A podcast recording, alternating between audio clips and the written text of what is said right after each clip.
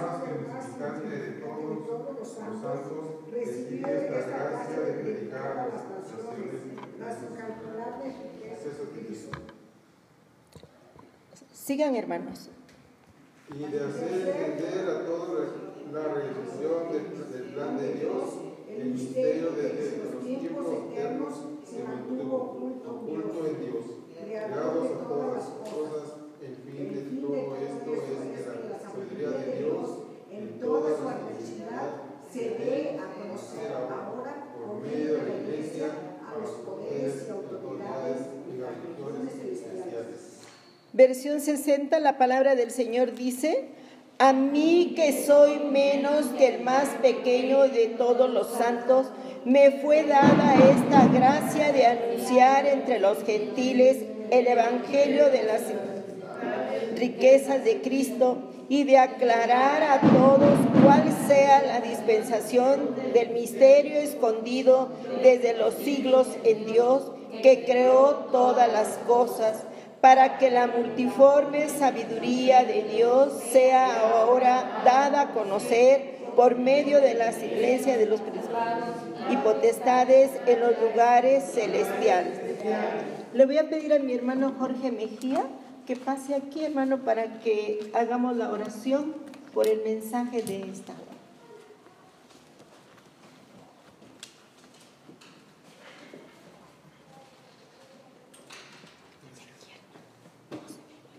Oremos, hermanos. Amoroso y buen Padre Celestial, cuántas gracias te damos, Señor, porque una vez más, Señor, nos disponemos a escuchar tu palabra, Señor. Ponemos en tus manos a nuestro hermano Jorge Mejía, Señor. Te ruego, Señor, que tú pongas palabras sabias en su boca, Señor. Que tú le des esa sabiduría, Señor, y que nosotros estemos dispuestos a escuchar tu palabra, Señor, y poder entenderla y comprenderla, Señor. Usa a mi hermano Jorge, Señor. Gracias por su vida, Señor. Bendícelo, Señor, y guárdalo, Señor. Gracias, Señor, por los que estamos aquí, Señor, y nos disponemos a escuchar tu palabra, Señor, para que al salir de tu casa, Señor, la podamos poner por obra como a ti te agrada. Te lo pedimos en el nombre de Cristo Jesús. Amén. Amén. Se puede Gracias.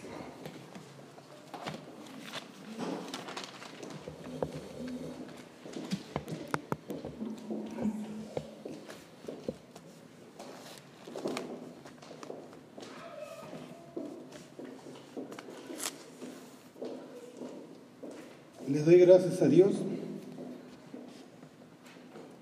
siempre que nos da la oportunidad de poder predicar su palabra. Le digo a mi Dios gracias. Gracias porque Él es bueno, porque su misericordia es siempre con nosotros. Y agradecido por esta bendición, mis hermanos. El tema de esta predicación es el misterio de la iglesia. El misterio de la iglesia, mis hermanos.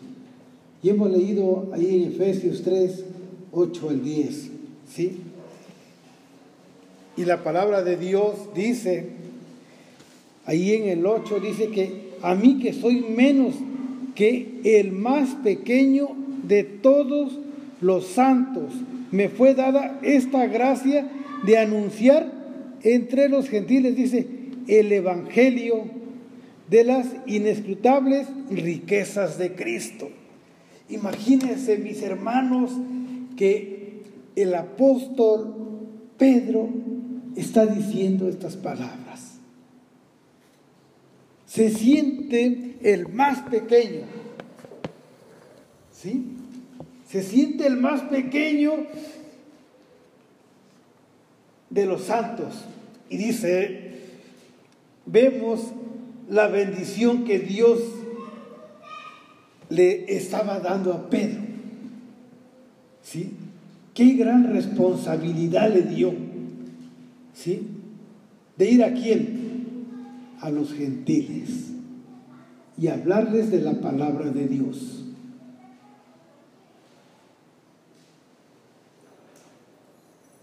Y en esa humildad, Pablo se siente el más pequeño.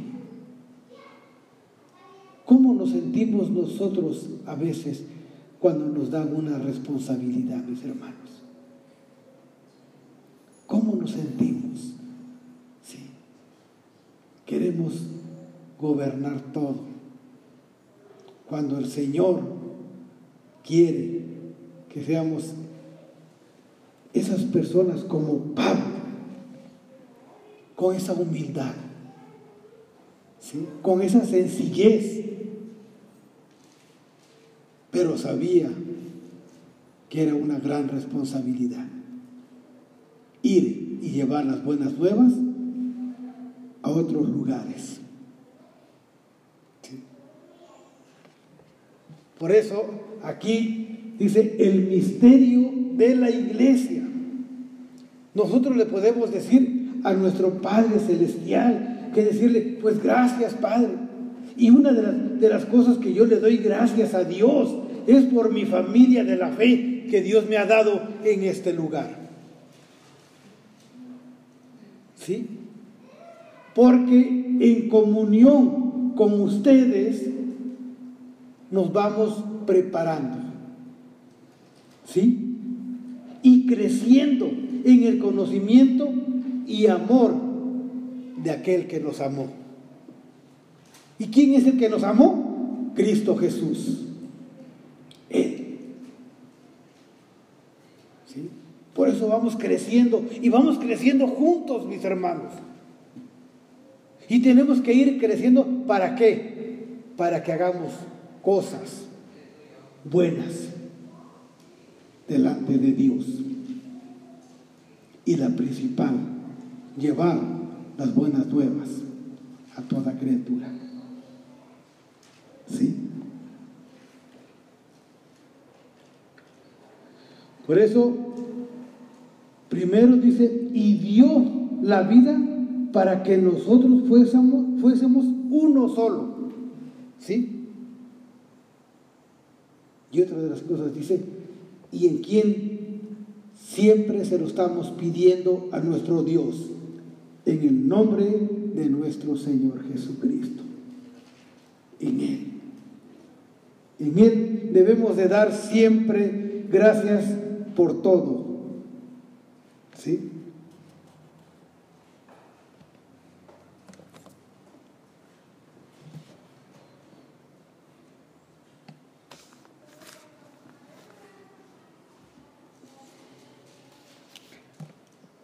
Ahí en el 3.8, cuando, cuando Pablo se describe como menos que el más pequeño de todos los santos, con estas palabras quiere expresar que sin la ayuda de Dios jamás podrá cumplir la obra de Dios. Sin la ayuda de Dios. Jamás podrá cumplir nada. Nosotros, mis hermanos, sin la ayuda de Dios no podemos hacer nada nada vamos a poder hacer. Si no clamamos a Dios, si no pedimos a Dios, si no es Dios a través de nosotros, nosotros no vamos a poder hacer nada, absolutamente nada, mis hermanos. Por eso siempre vamos a necesitar a quién? A nuestro Señor Jesucristo. A Él, a Él sea la gloria, la honra, mis hermanos nuestro Señor Jesucristo. ¿Sí? A pesar de esto, Dios lo escogió para anunciar, dice, para anunciar el Evangelio. ¿A quién? A los gentiles. Le dio el poder para hacerlo. Le dio el poder para hacerlo. ¿Sí? Y a nosotros también nos ha dado el poder para hacer lo mismo, mis hermanos, para llevar las buenas nuevas a toda criatura. ¿Cuánta gente se está perdiendo, mis hermanos? Y nosotros no hablamos. No hay que perder la oportunidad que Dios nos está brindando. ¿Sí? Nos ha escogido a nosotros para llevar las buenas nuevas. Hay que obedecerlo. Hay que obedecer a nuestro Padre Celestial.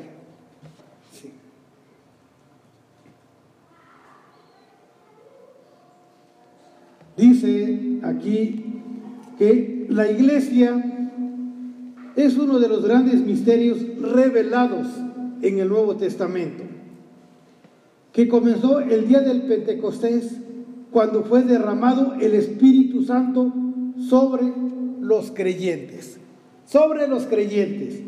¿Sí? ¿Qué dice ahí en Hechos 2, del 1 al 4? ¿Qué dice, mis hermanos?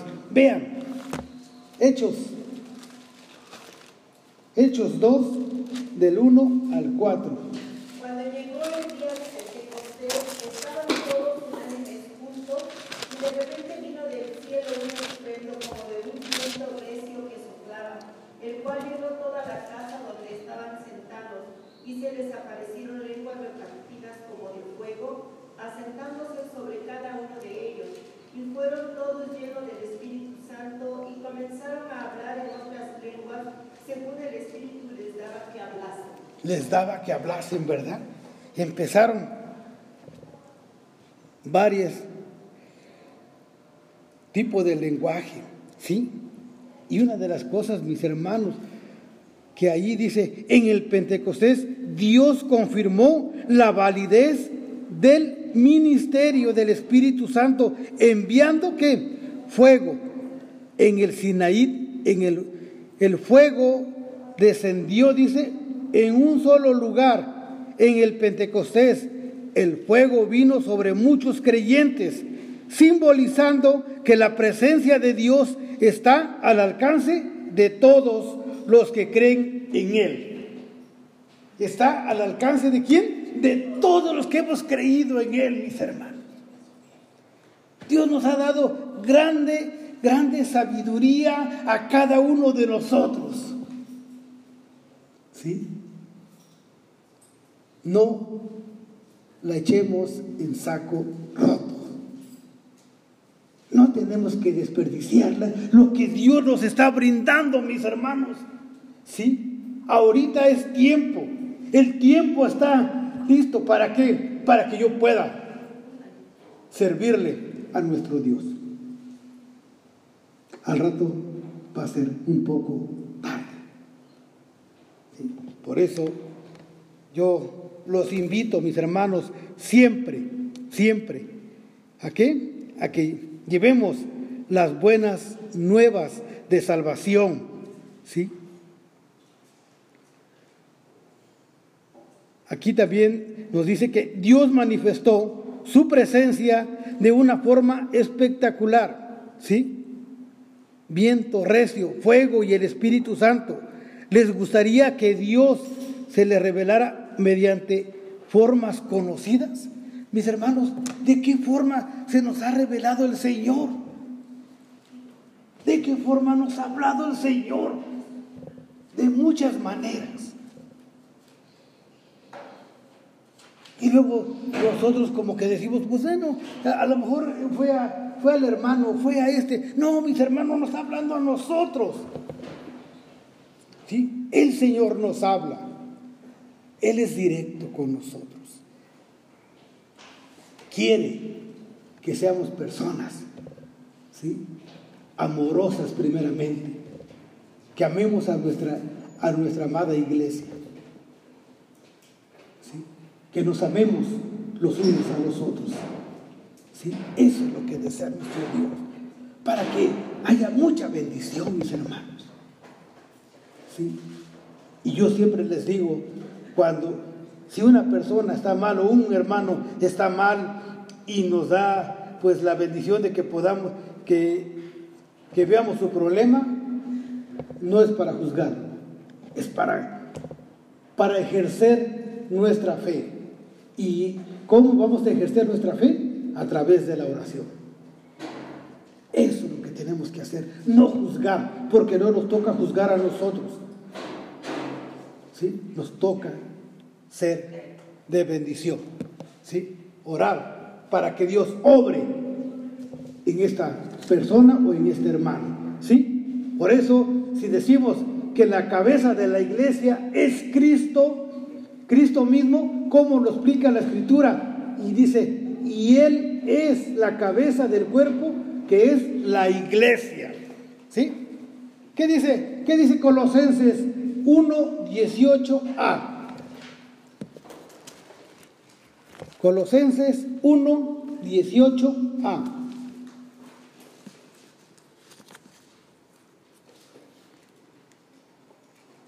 Él es la cabeza del cuerpo que es la iglesia. Hasta ahí. Él es el principio, el primogénito de la resurrección, para que todo, para ser en todo el primero. ¿Sí? Dice, y Él es la cabeza del cuerpo, que es la iglesia. ¿Quién es la cabeza? Hermoso es cuando nosotros empezamos a ver, mis hermanos, y dicen, ¿cómo me está hablando mi Señor? ¿Sí? ¿Por qué? Pues dice, la cabeza. ¿Quién es la cabeza? Cristo. ¿Sí? ¿A quién tenemos que pedir siempre? La dirección. A Cristo Jesús. ¿Sí? ¿Por qué? Porque es la cabeza. ¿Sí? Dice, Él es la cabeza. ¿Sí? Cristo es el, el primogénito de entre los muertos. Jesús resucitó, dice, de la muerte y su resurrección. Prueba el señorío de Cristo. Y nos invita, dice, prueba. Ya que Cristo es el Señor del universo, seguramente le daremos el primer lugar en todos nuestros pensamientos y actividades. En todo lo que yo pienso, en todas las actividades que yo voy a hacer, primeramente, ¿sí? se lo voy a poner a mi Señor Jesucristo, a Él. ¿Sí? Algo hermoso, mis hermanos, algo muy hermoso cuando nos sometemos a la voluntad del Señor, ¿sí? A la voluntad de Él, ¿sí? Por eso dice que nuestros pensamientos y actividades, mis hermanos, le daremos el primer lugar aquí en todo a nuestro Señor Jesucristo. ¿Sí? No, nada más digo, ah, pues yo pienso que esto y ya lo voy a hacer así. No, mis hermanos, hay que ir a, a Cristo Jesús primero para que encontremos esa bendición hermosa de nuestro Dios. ¿Sí? Segundo, otro ministerio que estuvo oculto desde antes, pero que ahora es revelado. Cristo en vosotros y que fue anticipado por nuestro Señor al declarar que en aquel día vosotros conoceréis que yo estoy en mi Padre y vosotros en mí y yo en vosotros. ¿Sí? ¿Qué dice Colosenses 1.27? Adelantito nomás. A quienes Dios quiso dar a conocer las riquezas de la gloria de este misterio entre los gentiles, que es Cristo en vosotros la esperanza de gloria. Hermana, lea el 26 también, por favor. El misterio que había estado oculto desde los siglos y edades, pero que ahora ha sido manifestado a sus santos. ¿A quién? A sus santos. ¿Y quiénes son sus santos, mis hermanos? Nosotros somos los santos. ¿Sí? El Señor se manifiesta grandemente. ¿Sí? Qué hermoso, mis hermanos. ¿Sí? Dice, los falsos maestros en la iglesia de Colosas creían que la perfección espiritual era un plan secreto y oculto que solo un pequeño grupo de privilegiados podría descubrir. Su plan secreto tenía características de ser exclusivo. Pablo dice que proclamó la palabra de Dios en su totalidad, no una parte del plan. Él también llamó al plan de Dios misterio que había estado oculto desde los siglos y edades, no en el sentido de que solo algunos podrían entenderlo, sino que sino por sino porque quedó oculto hasta la venida de Cristo. ¿Sí? A través de Cristo fue dado a conocer a todos el plan secreto de Dios. Cristo en vosotros, la esperanza de gloria. ¿Sí? Dios planeó tener a su Hijo Jesucristo, viviendo en los corazones de todos los que creyeran en Él, tanto a los gentiles como a los colosenses. ¿Conoce usted a Cristo? Él no se esconde si usted lo busca. Él está con los brazos abiertos, esperando que tomemos la decisión de seguirle. ¿Sí? Pero esa decisión que sea genuina, que sea verdadera, hermanos, para poder crecer en el Señor, para poder ser esos hijos que el Señor quiere que seamos, que se agrade de nosotros. Esos hijos victoriosos. El Señor y desea tener de cada uno de nosotros.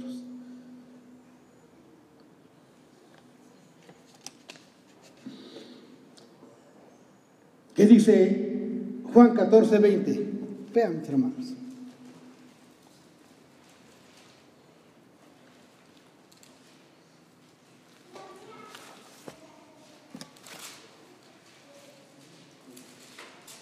En aquel día ustedes se darán cuenta de que yo estoy en mi Padre y ustedes en mí y yo en ustedes. ¿Sí? Aquí dice, en aquel día vosotros conoceréis que yo estoy en mi Padre y vosotros en mí y yo en vosotros. Por eso cuando vemos, sí, decimos y preguntamos a una gente nueva, ¿dónde mora nuestro Señor Jesucristo ahora que le recibiste? En nuestro corazón. ¿Sí? Despojamos el yo, despojamos todo y ahora el que mora, ahora el que va a dirigir el capitán de mi vida es Cristo Jesús. Él. Él es el único, mis hermanos. ¿Sí? Y si Cristo mora en mí, ¿seguiré siendo la misma persona? El Señor está trabajando en nosotros y nos va quitando tantas cosas que tenemos por dentro, mis hermanos. Y nos limpia. ¿Sí? Nos limpia. ¿Para qué? Para que ahora seamos esos siervos útiles, esos siervos que amemos, ¿sí? Y empezamos a amar tanto a la iglesia como a los de afuera también. Porque luego habemos personas que decimos, no, pero es que yo, él no es mi hermano. Aquí nos pregunta el Señor cuando habla del prójimo. Y el prójimo es el próximo. Ama a tu prójimo como a ti mismo. ¿Es el hermano? No puede ser hermano. Yo lo tengo que amar. Porque Cristo me amó primero. Y nos ama el Señor. Esa es la mayor bendición que tenemos nosotros. ¿sí? Por eso aquí dice que en aquel día vosotros conoceréis que yo estoy en mi Padre y vosotros en mí y yo en vosotros. ¿Sí? A veces la gente quisiera conocer el futuro a fin de prepararse para lo que ha de ser. Dios no ha querido darnos este conocimiento. Solo Él sabe lo que sucederá. Pero nos dice todo lo que tenemos que saber para prepararnos para el futuro. Cuando vivimos según las normas, Él, nos, Él no nos abandona. Vendrá a nosotros, estará en nosotros y se nos manifestará. Dios sabe lo que sucederá y cómo Él estará con nosotros en todo momento. No debemos temer.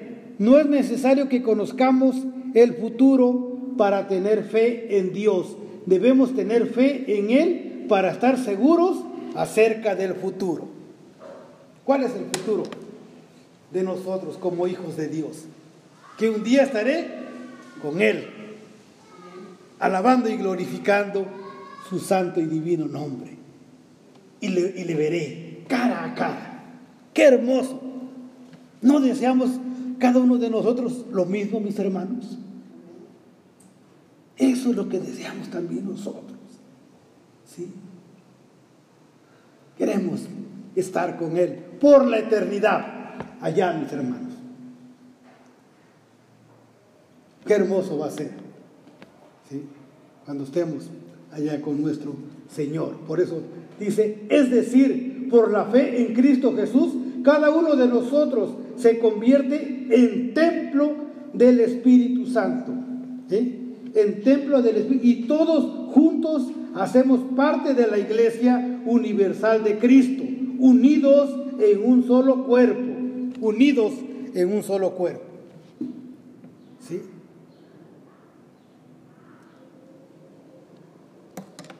¿Se peleará cuando nosotros estamos unidos?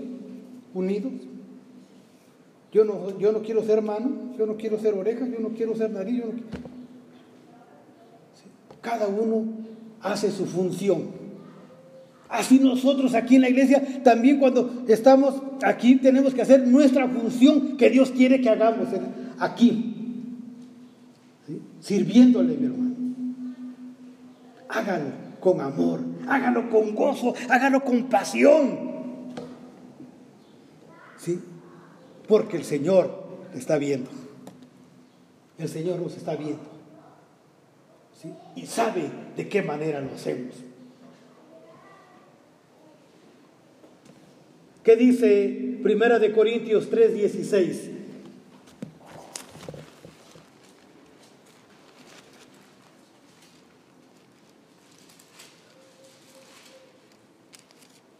Primera de Corintios 3:16. ¿No saben que ustedes son templo de Dios y que el Espíritu de Dios habita en ustedes?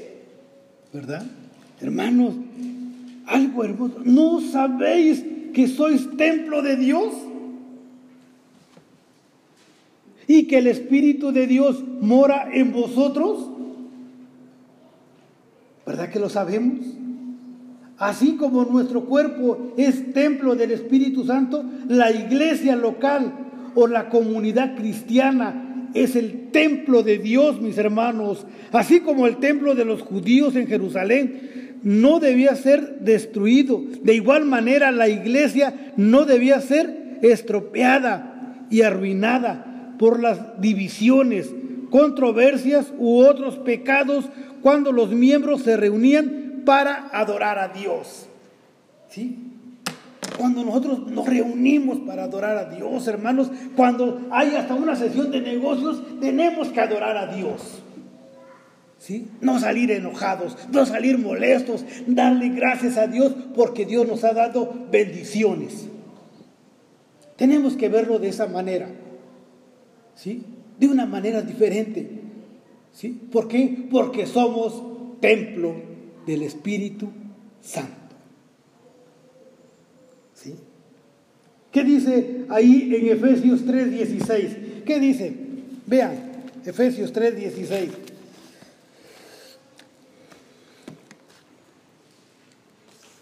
Para que os dé conforme a la riqueza de su gloria el ser fortalecidos con poder en el hombre interior por su espíritu. ¿Sí? Para que os dé conforme a qué? A las riquezas de su gloria, mis hermanos. Qué hermoso es, ¿no? El ser fortalecidos con poder en el hombre interior por su espíritu, mi hermano. Qué hermoso. ¿No salimos bendecidos? Amén, ¿verdad? Por nuestro Dios, por nuestro Dios, mis hermanos. ¿Sí?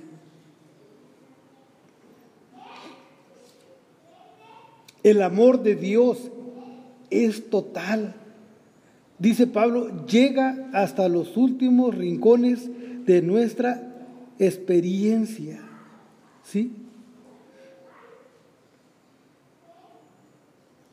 Qué hermoso, qué hermoso es nuestro Padre Celestial. ¿Sí?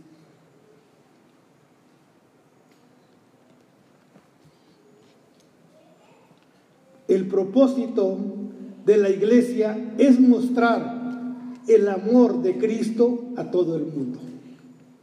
El propósito de la iglesia ¿sí? es mostrar el amor de Dios a todo el mundo. Y primero se va a manifestar en nosotros, mis hermanos, como hijos de Dios. Primero se va a ver que, ay, pues verdaderamente, mira, qué bendición encontrar a un hermano o este hermano fue el que me trajo a los pies de Cristo por el testimonio. ¿Sí? Tenemos que ser testimonio puro delante del Señor, delante de la gente. ¿Sí? Por eso dice, el propósito de la iglesia es mostrar el amor de Cristo a todo el mundo. Tenemos la misión de dar a conocer la multiforme sabiduría de Dios en todo lugar, a toda criatura. Por esto la gran necesidad de congregarnos.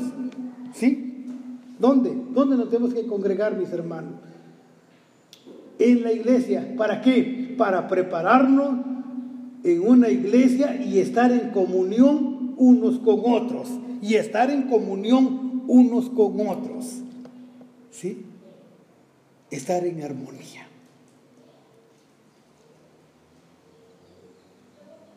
verdaderamente conocemos a Dios. Verdaderamente Dios se manifiesta en nosotros. Verdaderamente Dios mora en nosotros y con nosotros. Tenemos que ser esas personas que el Señor quiere. ¿Sí?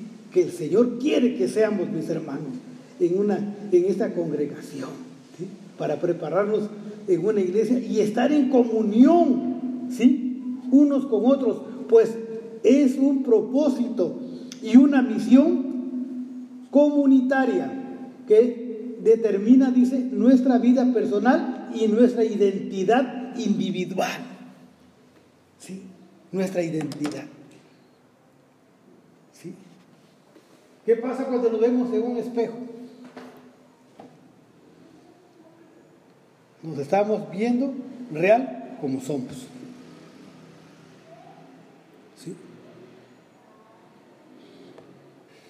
¿Cómo nos vemos delante de la gente que no conoce de Dios?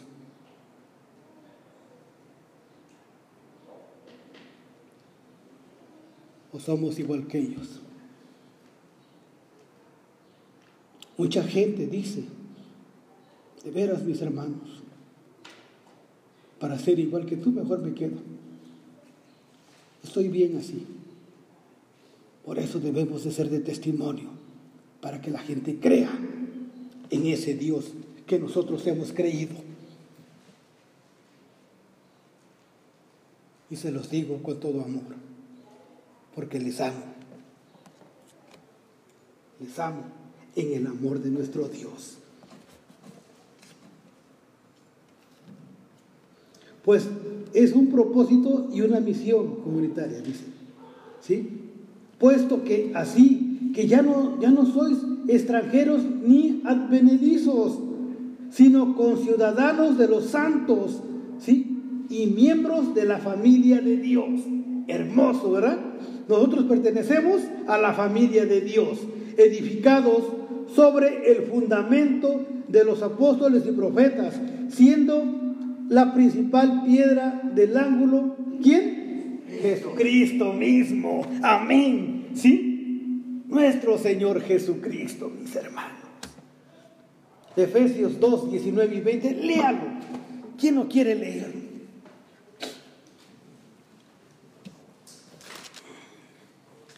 Por lo tanto, ustedes ya no son extraños ni extranjeros, sino conciudadanos de los santos y miembros de la familia de Dios edificados sobre el fundamento de los apóstoles y los profetas, siendo Cristo Jesús la piedra angular.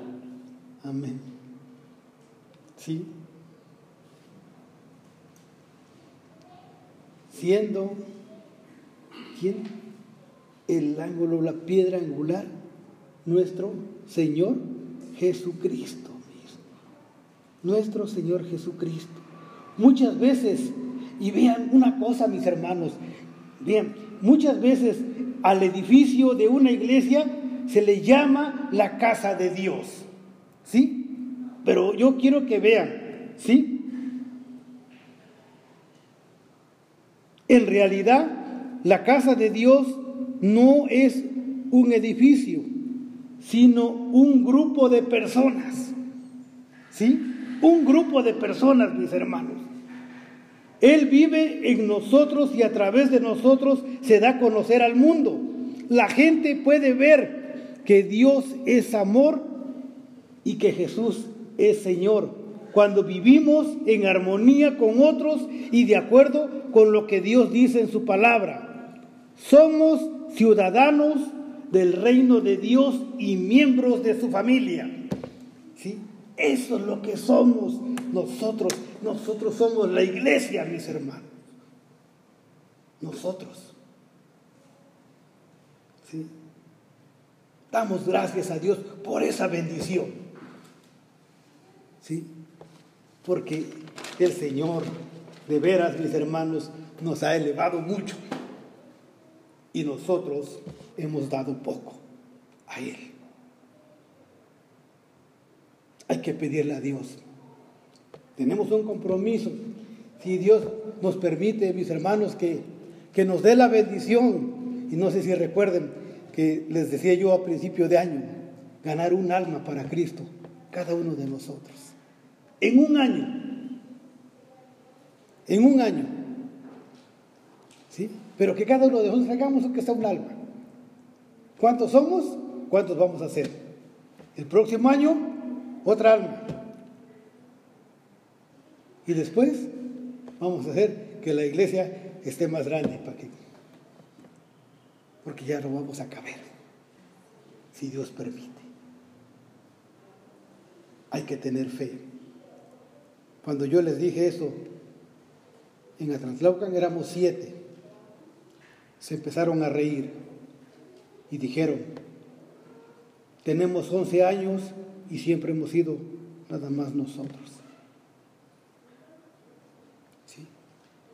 Al medio año fuimos 35. ¿Sí? Al año fuimos 50. Al año y medio fuimos 75. ¿Verdad que Dios sí bendice? Hay que pedir con fe y el Señor va a hacer grandes cosas en este lugar. Pero hay que estar orando, mis hermanos. Hay que estar orando y pidiendo. ¿Sí? Conclusión. En conclusión, mis hermanos, hacemos parte de la familia de Dios por la gracia de Cristo. Entonces, no estamos solos ni debemos vivir como seres aislados y sin rumbo, pues teniendo la misión más importante de todas, nos necesitamos unos a otros para cumplirla a cabalidad. ¿Y qué necesitamos? De estar orando juntos, de estar pidiendo juntos, para que Dios nos dé la bendición de hablar a más gente y llevar las buenas nuevas de salvación y vamos a ver la gloria de Dios en este lugar grandemente, mis hermanos. ¿Sí? Amén. Y que sea el Señor el que obre, que no sea nosotros, que no sea ninguno de nosotros, que sea Dios el que se manifieste con poder. ¿Sí? La honra y la gloria va a ser para nuestro Padre Celestial y su Hijo amado quien dio la vida por nosotros. Vamos a orar. Mi hermano pastor Juan.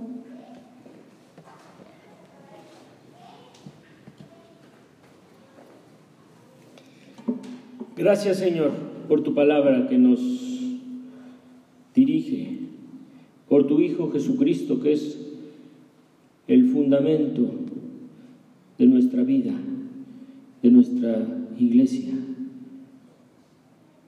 por tu Espíritu Santo que habita en nuestros corazones. Gracias Señor, porque estás con nosotros. y te rogamos que nos guíes para anunciar las virtudes tuyas que nos has llamado de las tinieblas a tu luz admirable. Ayúdanos, Señor, para compartir a Cristo, para predicar a Cristo a todas las naciones, a nuestros familiares, a nuestros amigos, a nuestros vecinos, y podamos ser luz en esta oscuridad, podamos ser luz en esta generación. Dirígenos, Señor, para alumbrar a otros, para que crean en tu Hijo Jesucristo y sean salvos. Te lo rogamos, Señor, en el nombre de Jesús. Amén. Amén. Pues damos gracias al Señor y que Dios añada bendición a su palabra. Seguimos con el orden del culto. Gracias. Señor,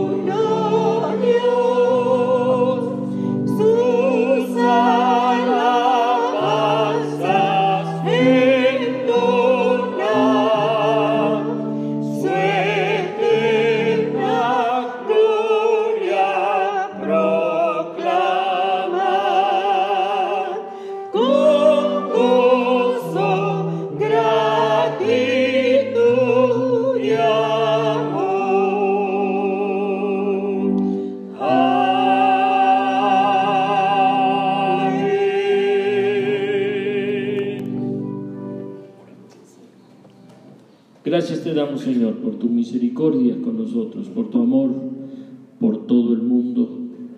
Y te rogamos que tú nos guíes en esta semana, Señor. Cuida de la salud de mis hermanas mayores, de mi hermana Elizabeth, de mi hermana Sarita. Cuida, Señor, la salud de mi hermano Tomás. Cuida de su salud, Señor, fortaleceles.